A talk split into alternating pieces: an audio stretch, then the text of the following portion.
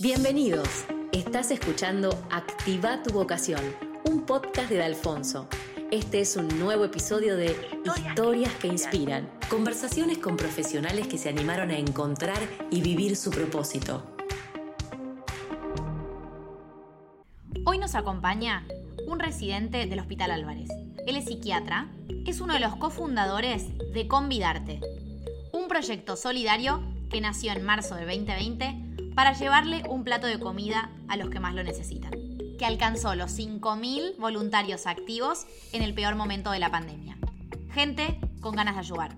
Ya se entregaron 1.500.000 platos. Él es Estanislao Gómez Minujín, o mejor dicho, Lalo, que con solo 28 años ya recibió un premio Banderados el año pasado.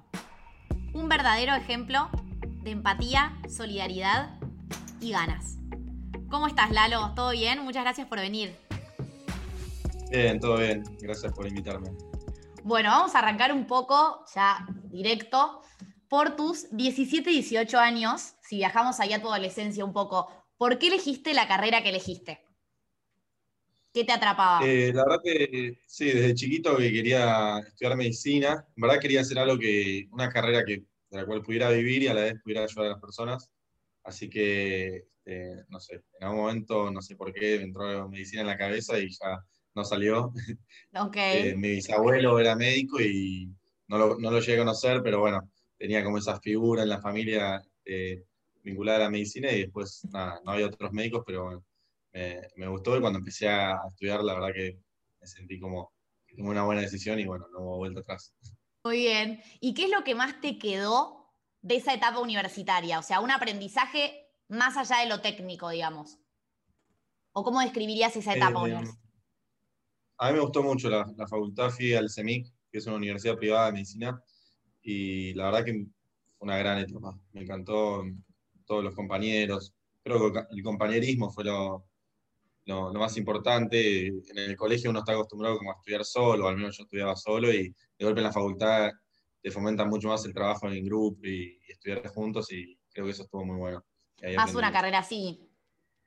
Sí, sí, sí, que además demanda mucho tiempo, mucho estudio, entonces más vale estar bien acompañado. Muy bien. ¿Y cuál, qué dirías, Lalo, cuál es tu profesión hoy? ¿Qué es lo que haces actualmente? Hoy soy residente de psiquiatría en el Hospital Álvarez, es un hospital público, un hospital general en Flores, y, y bueno, eso es lo que hago hoy en día. Después no sé si realmente me dedicaría a la psiquiatría toda mi vida o no, pero bueno, hoy por hoy es eso, eh, sumado a lo de convidarte, que no sé si califica como profesión o no. Sí, obvio, ahora ya nos vas a contar de eso. Y si te digo por qué psiquiatría, o sea, ¿fue como la especialización dentro de medicina que encontraste que se vinculaba con esto más de ayudar a las personas?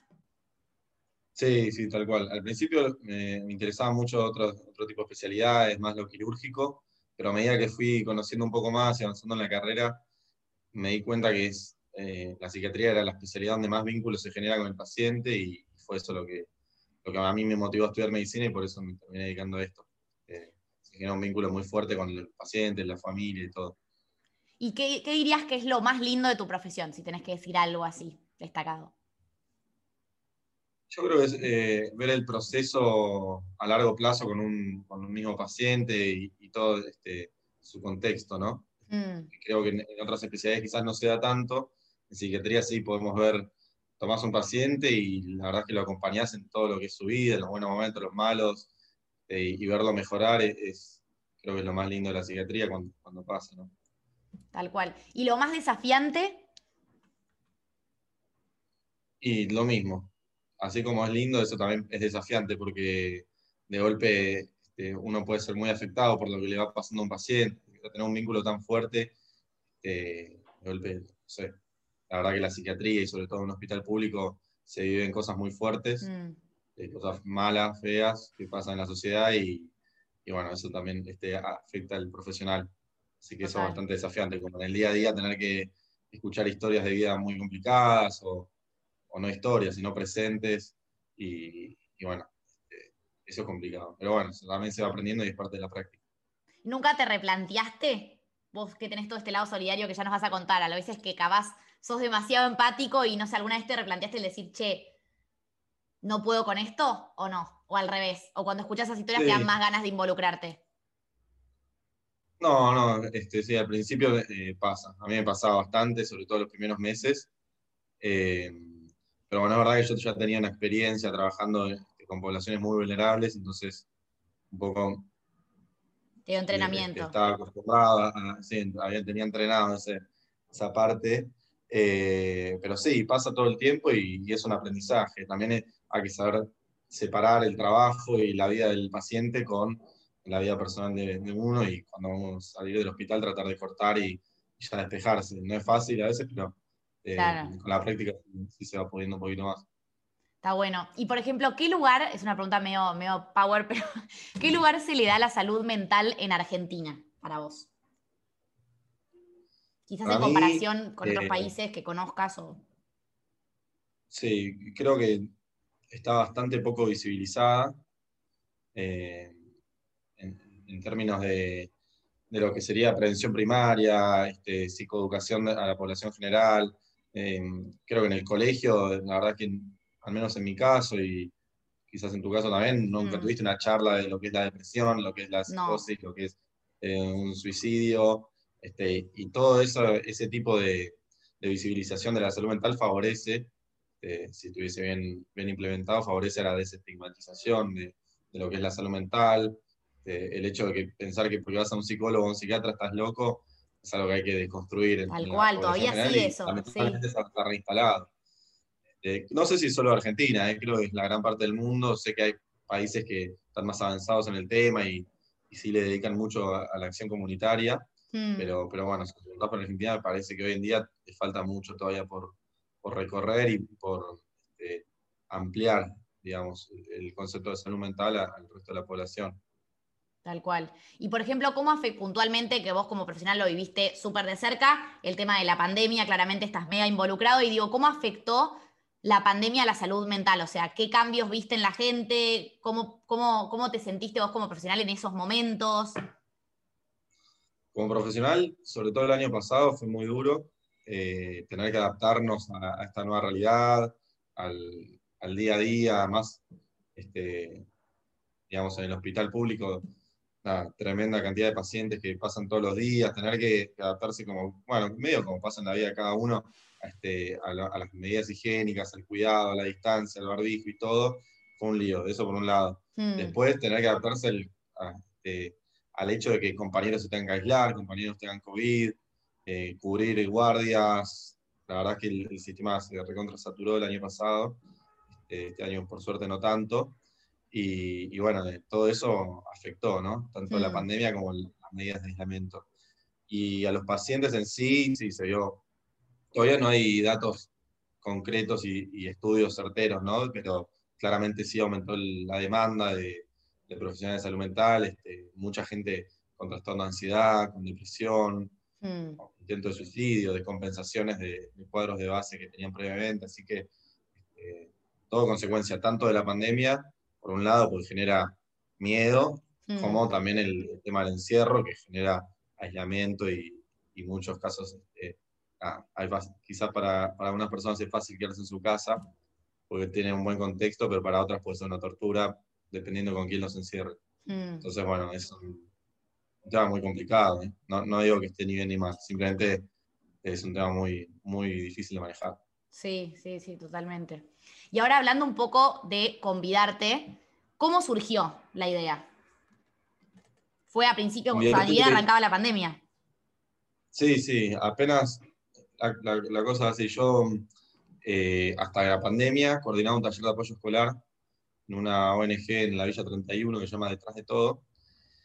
Y mm, ahí, este, cuando empezó la pandemia y se cerraron las escuelas y todo eso, los talleres de apoyo escolar también cerraron al principio el tema, todo el tema de la virtualidad no estaba muy, hmm. eh, muy aceitado, entonces no, era tan fácil de golpe pasar a decir, bueno, damos apoyo eh, por Zoom y todo eso. Entonces, esa, ese tiempo que yo le dedicaba a la solidaridad, eh, dos veces por semana, de golpe lo tenía libre, sumado que en el hospital nos empezaban a hacer ir menos días al principio para, para no cruzarnos y todo eso. Entonces, de golpe este, estaba como con, ese tiempo y libre que decía, a ver cómo puedo ayudar, no sabía bien este, cómo involucrarme en el barrio de nuevo, porque tampoco se podía entrar, la policía lo había medio eh, cerrado, cerró las entradas, no era fácil circular.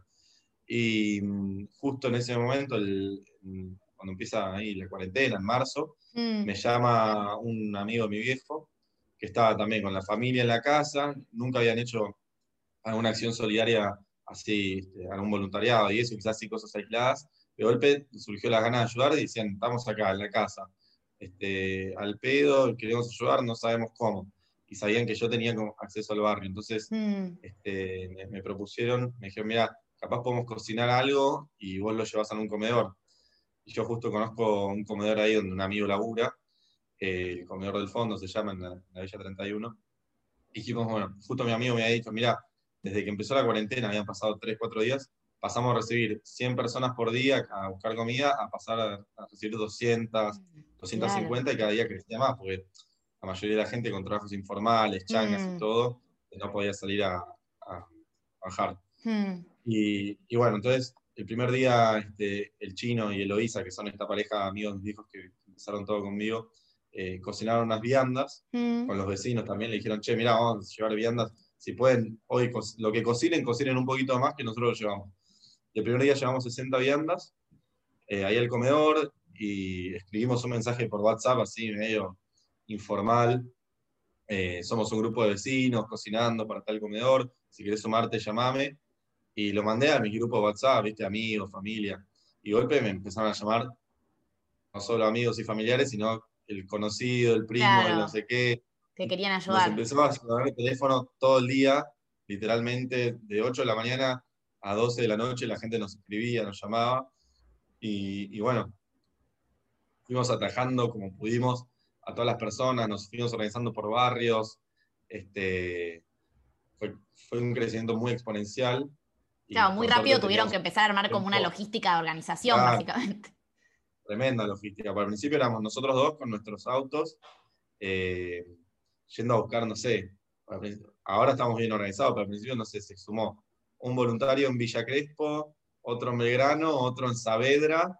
Sí. Y decíamos, bueno, hay que aprovechar que se quieren sumar, no les podemos decir, no, mira, me queda lejos, nada. Claro, no, tenías que aprovechar. Y, bueno, nos recorríamos toda la ciudad. Por suerte en ese momento nadie circulaba, así que eh, ¿viste? llegaba rápido a todos lados. es verdad. Pero, pero bueno, así nos fuimos este, eh, como acomodando de a poco. También a medida que la gente se iba sumando, no solo se sumaban a cocinar, también te ayudaban a organizar, a distribuir. Este, así que bueno. Se iban armando diferentes equipos.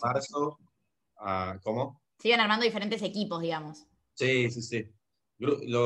cada grupo, o sea, estamos organizados por barrios. Hmm. Cada barrio tiene uno, un grupo o más, dependiendo de la cantidad de voluntarios que haya. Por ejemplo, Palermo llegó a tener como cinco o seis subgrupos. Cada grupo tiene un coordinador este, y y bueno, y tienen su propio grupo WhatsApp, este, nada, son como muy independientes dentro de una estructura general. Claro. Y por ejemplo, hoy en día, ¿no? ¿Qué impacto tiene? O sea, hablando un poco de números, ¿no? ¿Cuántas viandas se entregaron en el 2020? No sé si lo tenés ahí en la cabeza, pero o, cuántas, cuántos voluntarios activos hay.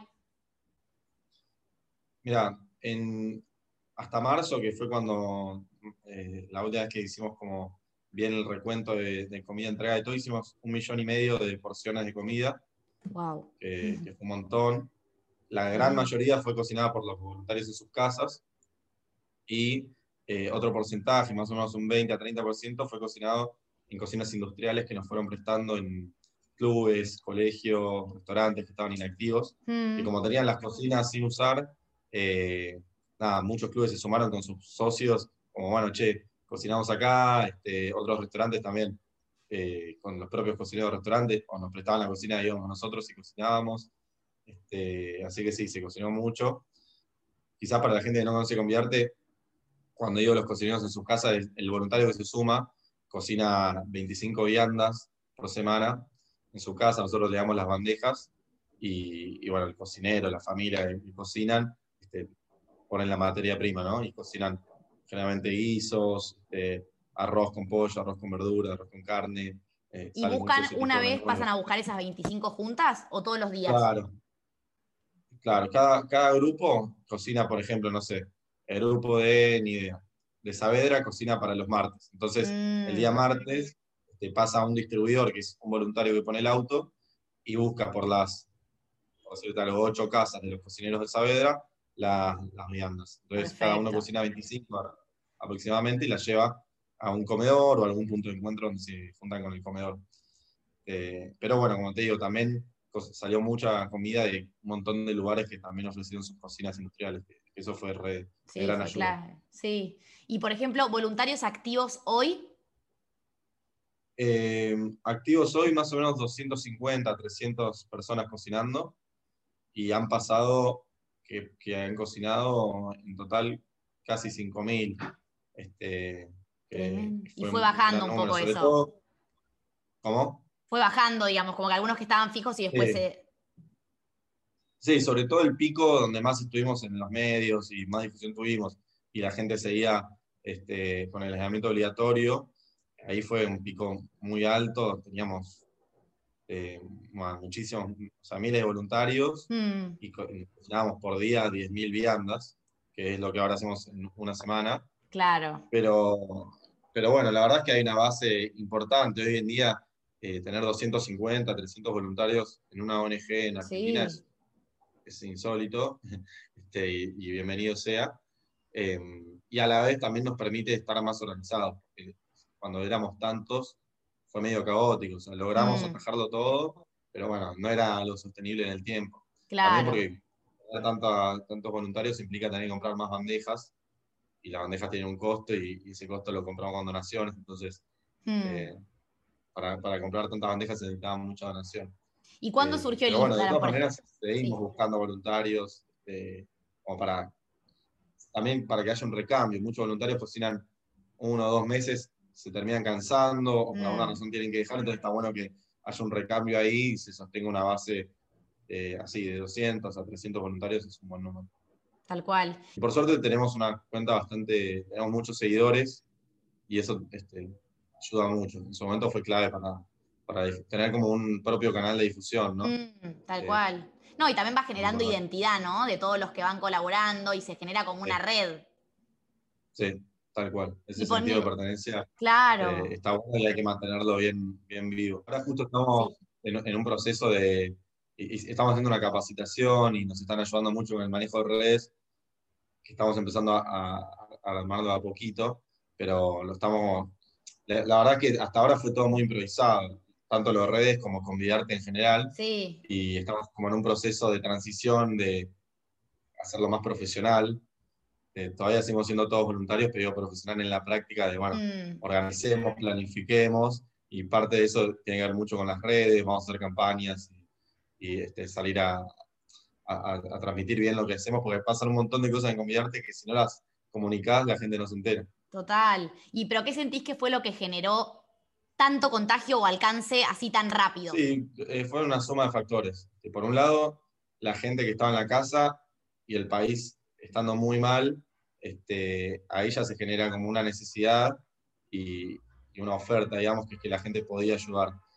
y, a la vez encontrar la manera de ayudar desde su casa sin exponerse al virus, este, haciendo algo en conjunto con su familia, porque quizás uno quería ayudar en la, casa y se sumó a convidarte, pero de el resto lo ve cocinando y se termina sumando también, y, es como un momento en familia o de amigos o, de pareja, con quien sea que mm. uno cocine.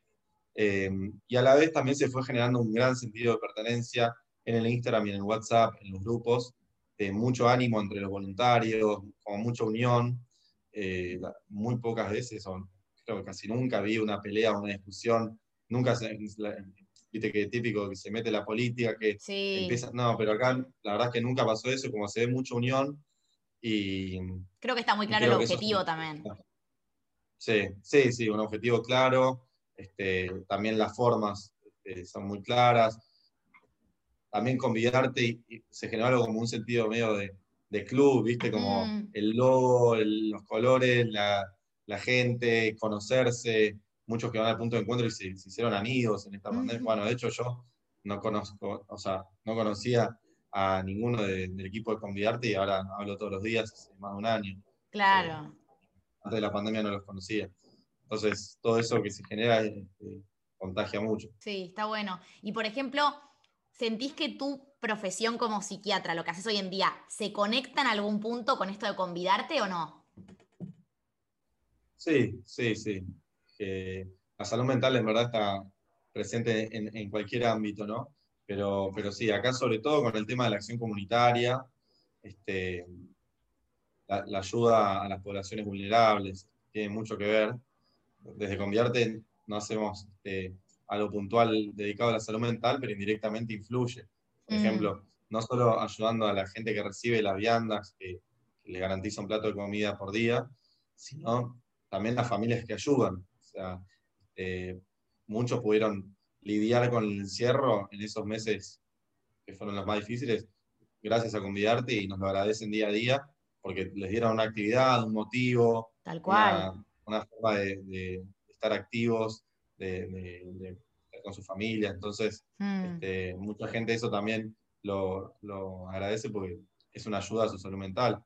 Tal cual, está muy bueno eso, verlo así, es verdad. ¿Y cuál dirías, Lalo, por ejemplo, que, cuál es tu propuesta de valor? O sea, tu aporte o qué buscas transmitir con todo lo que haces. O sea, no solo como psiquiatra, sino con esto de convidarte. ¿Tenés algún como, si tenés que pensar en eso, en cuál es tu propuesta de valor? Para mí, lo principal que intentamos transmitir desde convidarte este, es el concepto de ayudar a quienes nos necesitan este, lo máximo podamos, como podamos. Hmm. Eh, creo que todos, la verdad, tenemos de alguna manera la posibilidad de ayudar con más o menos tiempo, más o menos plata, más o menos ganas, pero la verdad es que la ayuda se necesita. Hay que darse cuenta de que cuando no alcanza con eh, las estrategias que, venían dándose, hay que implementar algo nuevo y bueno, eh, convidarte es un caso, pero puede haber mil casos más este, hay que salir un poco de la zona de confort y, ayudar porque no, alcanza con criticar, con juzgar, con protestar, con frustrarse. Hay que mm. salir y ayudar eh, porque realmente nos necesitan y no es, este, suena medio cliché la frase, ¿no? Pero te, necesitan de verdad. Y bueno, mm. Un poco lo que queremos transmitir con Convidarte es eso. Por eso nos gusta asociarnos con otras ONGs y fomentar a otras fundaciones también, porque no es algo que queremos que Conviarte crezca porque somos nosotros los que participamos, sino queremos que crezca la solidaridad que es tan necesaria. Bueno, justo ahora que ya lo acabas de nombrar vos y era otra de las preguntas, si tuvieras que describir o definir a la solidaridad, sé que es difícil, pero ¿qué es para vos la solidaridad? ¿Y qué lugar ocupa en tu vida? Para mí la solidaridad es una responsabilidad que tenemos como sociedad de, de ayudar a la gente que lo necesita que quizás no nació con la misma suerte que, otros, que quizás no tienen los mismos derechos y las mismas posibilidades, y bueno, tiene que haber ahí una responsabilidad por tratar de brindarle al otro lo que uno también recibió eh, en la infancia, al nacer eh, o en su propio contexto. Buenísimo. ¿Y qué lugar ocupa en tu vida? O sea, vos desde tu adolescencia que ya estabas como empapado, involucrado en este tipo de proyectos solidarios, ¿no? Sí, de, a los 15 años más o menos fue que empecé a, empecé a salir por mis propios medios de noche en mi barrio. veía mucha gente en situación de calle y salía con, con lo que quedaba de comida en casa este, o con algo de ropa que, tenía para donar y, y, le llevaba a la gente que veía en situación de calle, que quedaba hablando. Medio era una excusa, ¿no? Este, la comida para, para quedarte hablando y mm. conocer y ver de qué manera ayudar. Eh, Sí, eso, eso empecé más o menos a los 15 años, que fue cuando yo siempre tuve una, la verdad tuve un, contexto muy privilegiado, fui colegio privado, una familia muy continente, amigos, todo. Y eh, cuando era adolescente empecé a ir a la cancha con mi tío y ahí empecé como a conocer una realidad que no era la que este, me rodeaba en el día a día y me empezó a hacer mucho ruido. Y, y bueno, ahí decidí, en verdad me iba a dormir y decía, sobre todo estos días fríos como hoy, que mm. estaba en mi casa, viste, todo cómodo, y decía, pero no puede ser que acá en la esquina haya alguien durmiendo en la calle. Bueno, y ahí fue como cuando se empezó a despertar esa llama solidaria. Mm. Y bueno, iba y acompañaba, la verdad es que no, tampoco entendía mucho, también me expuse a situaciones medio de riesgo, entonces en un momento tuve que parar, pero después cuando, bueno, después con la medicina no tuve tiempo, mm. lamentablemente, eh, en verdad eso es una excusa, pues siempre hay tiempo, pero bueno, fue como que en ese momento cambié el foco y me, me aboqué directamente al estudio y apenas me recibí, sí empecé a coordinar este taller de apoyo escolar y ahí retomé como la actividad con el voluntariado.